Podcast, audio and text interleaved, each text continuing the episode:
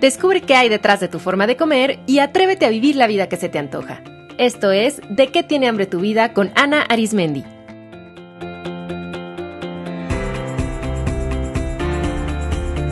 Este es el episodio 142. Gorda no es una emoción.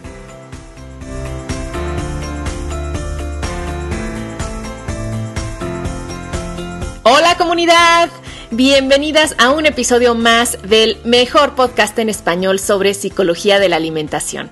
Yo soy Ana Arismendi, creadora de este espacio en el cual me encanta acercarme a ustedes y compartir sobre cómo entender y transformar nuestra manera de comer desde la psicología. Quiero recordarles que esta es la última oportunidad para inscribirse a mi taller Escribir para Sanar. Comienza ya este domingo primero de julio. Regálense esta increíble experiencia de descubrirse y sanar a través de la escritura terapéutica. Las inscripciones siguen abiertas en de qué tiene hambre tu vida.com diagonal escribir para sanar. El link directo lo encuentran en las notas del episodio. Muy bien, a ver, ¿cuántas de ustedes han dicho la frase me siento gorda? Yo es una frase que escucho frecuentemente, no solo en mi consultorio y entre mis alumnas, sino que además la veo mucho en redes sociales, en series en la televisión, en películas. Y hoy quiero hablarles de qué es lo que realmente queremos decir cuando decimos me siento gorda. A ver, para empezar, la palabra gorda no es una emoción, es un adjetivo que describe una característica física del cuerpo, así como alta, morena, pálida, fornida, etc.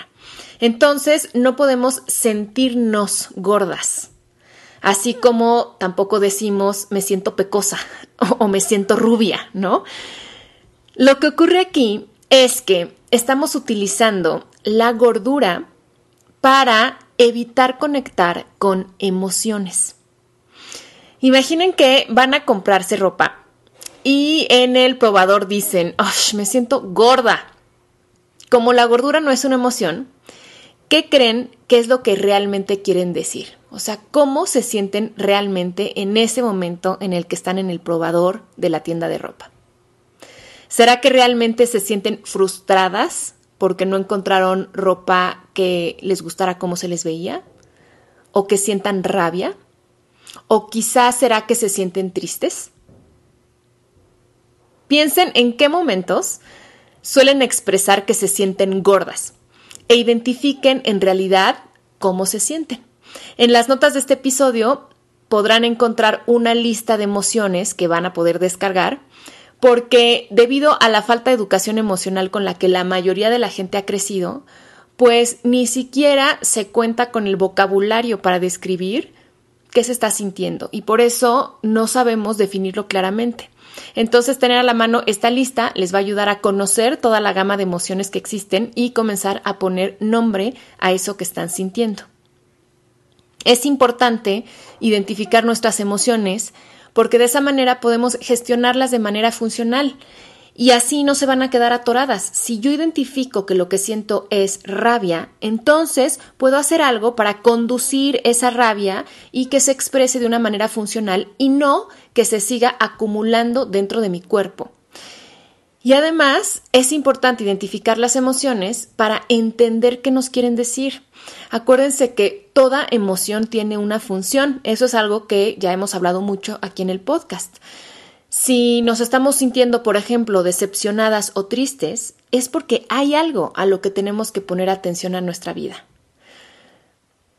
Decir me siento gorda es en realidad un mecanismo de defensa en el que estamos desplazando esas emociones que no identificamos o que nos da miedo contactar porque creemos que si las que si contactamos con ellas nos vamos a desbordar y que si yo contacto con la tristeza, esta tristeza nunca se va a ir, o me da miedo que si contacto con mi rabia, entonces eh, puedo reaccionar de una manera dañina o violenta, o porque quizá esa emoción me está recordando un momento pasado muy doloroso que no, que no estoy lista para enfrentar todavía, que no está resuelto, que todavía está ahí guardado dentro de mí, atorado, o que me da miedo revivir porque siento que me puede poner en peligro. Entonces, acuérdense, acuérdense que nuestro cuerpo-mente siempre, siempre, siempre está buscando protegernos, está buscando cuidarnos y por lo tanto puede generar mecanismos de defensa como este que fíjense qué curioso, ¿no? En una frase que parece tan cotidiana que mucha gente dice en automático, realmente lo que está ocurriendo es que a través de esta frase nuestra mente nos está protegiendo de no conectar con ciertas emociones. Y entonces lo que hacemos es que desplazamos esas emociones a algo tangible como nuestro cuerpo.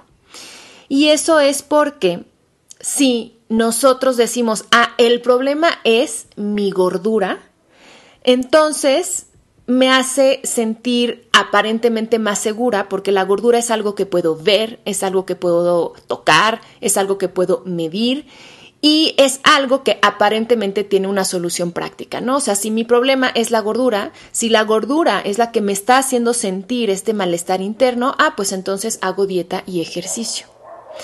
Es, de cierta manera, y lo pongo entre comillas, más fácil culpar a nuestro cuerpo por nuestro malestar interior que adentrarnos a explorar y conectar con las emociones que son algo pues intangible, algo que pues sí, que no podemos ver, que no podemos manipular y que como les decía mucha gente atemoriza, pues nunca han aprendido a reconocer cómo se sienten ni a gestionar de manera efectiva esas emociones.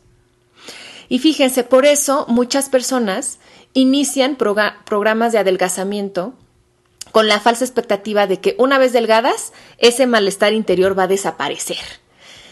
Pero adivinen qué, en su mayoría no es así porque el malestar interno no viene por la forma y peso de nuestro cuerpo, sino por nuestro autoconcepto, por nuestra autoestima, por nuestras creencias, por las experiencias de vida que no hemos podido digerir. Y pues todo eso no se sana ni se transforma con dieta y ejercicio. Hay que hacer un trabajo interior mucho más profundo. Entonces quiero que vean cómo al decir me siento gorda, están usando la gordura como una forma de ocultarse de sus emociones. Y quizá esa es una de las funciones que la grasa corporal está cumpliendo en su vida. ¿eh? Quizá esa grasita no se ha ido porque tiene una función inconsciente muy importante, que es protegerlas de esas emociones que ustedes perciben tan peligrosas. Entonces, mientras yo esté obteniendo un beneficio inconsciente tan importante de protección de la gordura, pues esta no se va a ir. Claro que nuestro cuerpo va a decir, no, no, no, yo no quiero soltar esto, porque si no me quedo a flor de piel con estas emociones, ¿y qué hacemos con ellas? ¿Y qué tal que nos enfermamos peor? ¿Y qué tal que no lo sabemos manejar? Acuérdense, nuestro cuerpo-mente obviamente le tiene mucho miedo a todo lo que sea desequilibrio, porque eso lo entiende como muerte. Entonces, un desequilibrio físico como una enfermedad es muy peligroso y el cuerpo nos va a querer proteger, pero también un, un desequilibrio mental, un trastorno mental, también es algo que el cuerpo mente va a decir, no, no, no, ¿y qué tal que me da un ataque de ansiedad? ¿Y qué tal que entro en pánico? ¿Y qué tal que nuevamente caigo en depresión? No, no, no, no, mejor me protejo. Ahora, aunado a esto, tenemos también que sumarle que en nuestra sociedad actual la palabra gorda es utilizada de manera peyorativa, incluso como un insulto. Y eso es porque está fuertemente asociada al rechazo, a la fealdad, a la soledad, al fracaso y, y al desagrado. Y por eso también se puede utilizar la frase me siento gorda cuando queremos expresar que realmente nos sentimos rechazadas o fracasadas o solas. A mí me llena de felicidad que hoy en día comienzan a tomar fuerza movimientos de aceptación corporal y de inclusión de variedad de tipos de cuerpo, como el enfoque de salud en todas las tallas, del que hablé con mi colega Ana Lucia Filippi en el episodio 139, y el movimiento de las modelos y las bloggers curvy, que están alzando la voz para que se incluya en el mundo de la moda y la belleza, pues la hermosa diversidad corporal y haciéndole ver a todos sus seguidores que la belleza tiene que ver más con una actitud y con una manera en la que yo cuido a mi cuerpo que con X talla, X peso o X altura. También hablé de este tema con una de las curvy bloggers más influyentes de México, que es Monse Arcos en el episodio 134. Entonces, mi primera invitación de este programa es a que se observen y cada vez que se descubran diciendo me siento gorda, hagan un alto e identifiquen realmente cómo se sienten. Se pueden sorprender de lo que surge. Les voy a dar un ejemplo de una de mis pacientes. Ella descubrió que de las ocasiones donde más se decía me siento gorda, era en reuniones con un cierto grupo de amigas.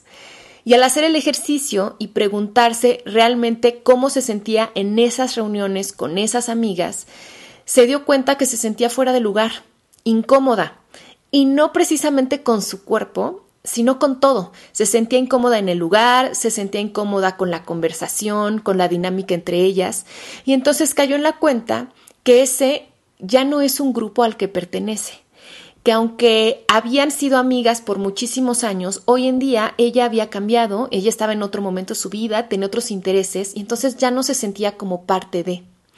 Entonces, para ella, el mensaje de esa emoción fue que era momento de buscar nuevas amigas. Noten la gran sabiduría que puede estar atrás de una frase como me siento gorda. En la emoción viene el regalo de transformación. Ahora, así como se utiliza la frase me siento gorda para ocultar emociones, también se usa la frase me quiero sentir delgada. Yo en algunos de mis cursos pido a mis alumnas en un ejercicio que definan cómo se quieren sentir en su cuerpo. Y no hay curso en el que al menos un par diga que se quiere sentir delgada. Y pues mismo caso que con gorda, o sea, delgada no es una emoción, es un adjetivo que describe al cuerpo. Entonces lo que ocurre es que, igual, desplazamos nuestros deseos en la delgadez. Nuevamente porque la delgadez es algo como tangible, medible, y eso nos parece, entre comillas, más fácil de, lograr, de lograr o manipular. Y esto pues se refuerza también con el mensaje de la sociedad de lo que yo llamo la utopía de la delgadez, o sea, esa idea de que una vez delgada se alcanzará el éxito, que delgadez es igual a amor, a reconocimiento, aceptación.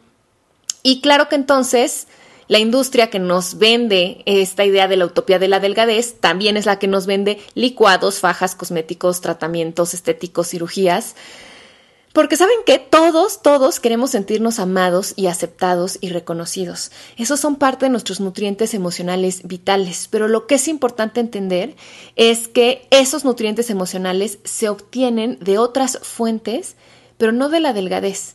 La delgadez, el tamaño, la forma, el peso de nuestro cuerpo no es la vía idónea y sobre todo permanente para alcanzar todo ello. Quizá algunas de ustedes ya les ha pasado que por fin alcanzan el peso que se habían puesto como ideal y entonces están delgadas. Y en ese punto, o sea, tampoco es que mágicamente se arregle toda su vida y desaparezcan todos los problemas y que toque a la puerta su príncipe azul o se gane la lotería, ¿no? O sea, si bien no digo que no, el sentirnos a gusto en nuestro cuerpo otorga confianza, si esta confianza interior es real, no debe depender de algo tan cambiante como nuestra apariencia. O sea, mi seguridad proviene de saberme capaz, de conocer mis habilidades, de valorar mis logros, de amarme, de saberme cuidar y eso se mantiene tenga 10 kilos más o 10 kilos menos. Y además, el sentirnos a gusto en nuestro cuerpo no debe depender de un número fijo, sino de una relación, una relación que cultivamos con nuestro cuerpo. Es esa relación, una relación amorosa, de aceptación, saludable, es esa relación la, que nos va a hacer sentirnos a gusto y cómodas en nuestro cuerpo y por lo tanto sentir confianza interna y no nada más un número en la báscula o una talla de ropa. Entonces, mi segunda invitación del programa es a que reflexionen realmente qué quieren decir cuando expresan que quisieran sentirse delgadas. ¿Será que lo que desean es sentirse aceptadas, amadas, libres, capaces, tranquilas? Y lo importante de definir cómo se quieren sentir es que eso abre posibilidades. Si yo sé que lo que quiero es sentirme libre, ¿de qué maneras podría lograrlo? Quizá planeando un viaje sola, o saliendo a bailar, o animándome a, aprender, a emprender un negocio, o a aprender algo nuevo.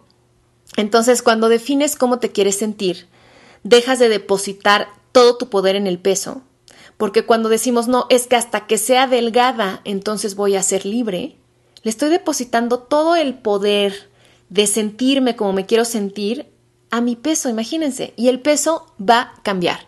No hemos tenido un peso estable en nuestra vida simplemente por el proceso de crecimiento natural y ese proceso sigue hasta el día de nuestra muerte, nuestro cuerpo cambia y por lo tanto nuestro peso, nuestra forma, nuestra apariencia, la tonificación de nuestro cuerpo también. Entonces es importante saber eso. Entonces no puedo poner en algo tan cambiante la responsabilidad de la vida que yo quiero. Entonces, ¿qué quiere decir? Que si no tengo el cuerpo que yo tengo tan fijo en mi mente como el cuerpo ideal, entonces no tengo derecho a una vida sexual plena, a una vida en pareja, a viajar a donde yo quiera, a pararme frente a mi jefe y plantearle el proyecto que yo quiero desarrollar. O sea, no, realmente sentirme libre es algo que está en mis manos. Entonces, cuando dejamos de depositar todo nuestro poder en el peso y lo retomamos, sabiendo que son nuestros pensamientos y nuestras acciones las que nos harán sentir como nos queremos sentir, entonces realmente nos convertimos en adultos y nos hacemos responsables de construir esa vida que tanto se nos antoja. Ok, pues espero que después de este audio comiencen a cambiar esas frases de me siento gorda y me quiero sentir delgada por cómo se quieren sentir realmente y así podrán conocerse mejor, descubrir qué necesitan y entonces tomar acción.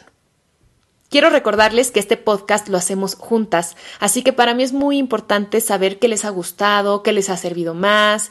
Me encanta leer cuando me platican que han puesto en práctica algunos recursos que les comparto y también me gustaría saber qué o a quién les gustaría escuchar aquí. Pueden enviarme todos sus comentarios y sugerencias al correo electrónico info arroba de que tiene hambre tu Y también les agradecería mucho que me ayudaran a hacer llegar esta poderosa información a más personas para que esta comunidad crezca. La mejor manera de hacerlo es recomendando este podcast de viva voz o a través de sus redes sociales, suscribiéndose en su plataforma favorita Recuerden que este podcast está disponible de manera gratuita en iTunes, Spotify, YouTube, SoundCloud, iBox y Stitcher. Y sería súper fabuloso para mí que le dieran like a sus episodios favoritos y que escribieran una calificación y una reseña en iTunes. Muchas gracias por escuchar, les dejo un abrazo cariñoso y hasta la próxima.